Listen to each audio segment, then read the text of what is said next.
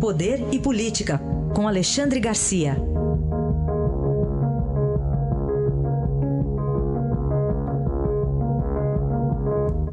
Alexandre, bom dia. Bom dia, Raizen. Bom dia, Carolina. Bom dia. Vamos tentar, com a sua ajuda, fazer um mix da Câmara aqui, Alexandre. de um lado aqui, no, a reforma da Previdência que não anda, a Câmara limitando o poder de gasto do governo e o projeto anticrime sendo rediscutido. Né? O que, que dá para falar de tudo isso? Pois é, dá para dizer assim, temos que separar os fatos da ficção, é o que eu tenho falado aqui. Né? Ontem o governo teve uma, uma espetacular vitória à noite e a tradução é que o governo foi derrotado. Imagina que em 460 deputados presentes, 453 votaram a favor, inclusive o líder do governo. A orientação do Palácio do Planalto era: vamos enxugar esse orçamento, vamos manter a, a, a prevalência da, eh, da obrigação do, do, das emendas, de uso das emendas, né, que não fique só nas mãos do governo. Essa foi uma decisão do próprio governo, tanto que o líder do governo, o deputado Vitor Hugo, votou assim. Então, dizer que foi derrota do governo, eu acho que aí é um negócio meio muito esquisito. Né? Outra coisa que se viu ontem foi o Rodrigo Maia, que tinha rompido com o governo, que havia uma crise, havia uh, impasse. Rodrigo Maia deu uma declaração favorável, dizendo: sou, sou favorável à reforma da Previdência, acho que o projeto anticrime pode ser votado neste semestre, né? uh, e, e prezo muito o, o ministro, o ministro da Economia, Paulo Guedes. Então, foi o que eu vi, né? em primeira mão, né? e não em segunda mão, né?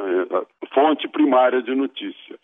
E, e aí afeta né, essa, essa interpretação é, pessimista dos fatos, faz criar um, um, clima de crise que não existe.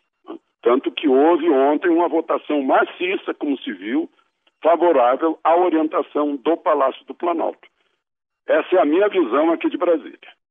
Alexandre, é, mas só para entender, em que ajudaria o governo a empenhar 97% do orçamento né, em, em, medidas que não dão margem para opções ali do governo para Exatamente para isso, para o governo não ficar liberado é, para gastos, para gastança. Né? É um, um sinal de austeridade que o governo quis dar. E falando agora a, a, do projeto anticrime, teve lá uma tentativa ali de juntar projetos do ministro Alexandre de Moraes, do, que é ministro supremo, com o ministro Sérgio Moro. Só que o do Alexandre não fala em corrupção, né, Alexandre? Pois é, mas eu acho que vão juntar sim. Eu acho que não vai ficar em tentativa. Vai ser juntado sim. Tem uma comissão presidida, já foi formada a comissão, mostrando que o projeto está andando. Né? Uh, para dar resultados em 90 dias, de uma deputada do Piauí, que é do P, Partido Progressista, ela é advogada. Né? Uh, e essa comissão pretende juntar o que há de melhor dos dois, né? do Alexandre Machado, que foi ministro da Justiça de Temer, e de, e, e de Sérgio Moro, que é o ministro da Justiça agora. Então, é um projeto que eu acho que, ao contrário, ele vai ser ampliado, né? vai, vai receber é, contribuição das duas propostas. É fortalecido, portanto, né? Bom, vamos falar Penso sobre esse... Sim, tomara que sim, né? Porque o crime no Brasil nos oprime. Vamos falar sobre esse projeto para obrigar a comunicação de automutilação?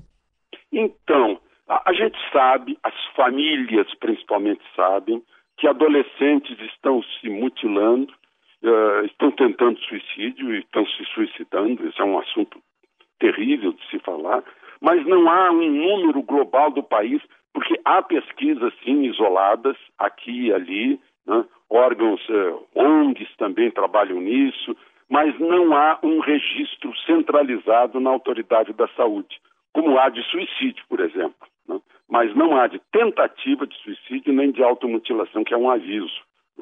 É, por esse projeto, a ministra Damares, que é ministra da Família, foi, foi conversar com o presidente da Câmara, eh, Rodrigo Maia, para dar andamento mais rápido a esse processo, a, a esse projeto de lei, porque obrigaria as escolas né, e os, os, órgãos de saúde que atenderem esses jovens em crise, né, mutilados, tentativa de suicídio, comunicarem à autoridade central para que se possa uh, ter uma, uma ideia do tamanho do problema. E o problema, uh, segundo consta, é um problema muito grande uh, nas atuais gerações. Para a gente fechar, Alexandre, vamos fazer aqui um olhar sobre o mercado financeiro com essas indefinições ainda da Previdência? Pois é, eu mencionei lá no início de hoje, né, mencionei a, a, a, preocupação que trazem notícias alarmistas né, para a economia brasileira. O, ontem me ligou um, um operador da Bolsa para me dizer assim: olha, o teu comentário na Eldorado está circulando aqui para a gente tomar cuidado se vacinar contra fake news. Né? Porque passando a reforma da Previdência, vai ser tudo de bom para a economia, né? Vai, vai, vai haver um otimismo, um entusiasmo, mais investimento, mais emprego, vale dizer, e, e perspectiva de futuro. A economia capitalista funciona com a perspectiva de futuro, sempre. Né? Então me falou isso, olha, nós vamos ter cuidado para a gente não, não cair em, em, uh, nas histórias do lobo das quintas-feiras. Antigamente era o lobo das quintas-feiras que fazia isso. O lobo das quintas-feiras não havia mundo digital, pegava o telefone, isso. Uh, fiz uma entrevista com Delfim Neto, uma ocasião, ele uh, relatou como funciona.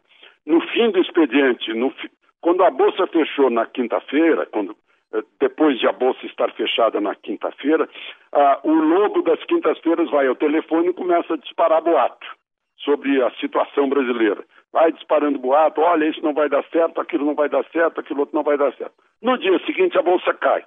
O lobo das quintas-feiras compra tudo que pode e volta na segunda-feira com as ações valorizadas, porque sábado e domingo se descobriu que não aconteceu nada. Né? Eu estava lendo agora uma manchete aqui dizendo prisão de Temer vai tumultuar a política, vai acabar com isso e com aquilo.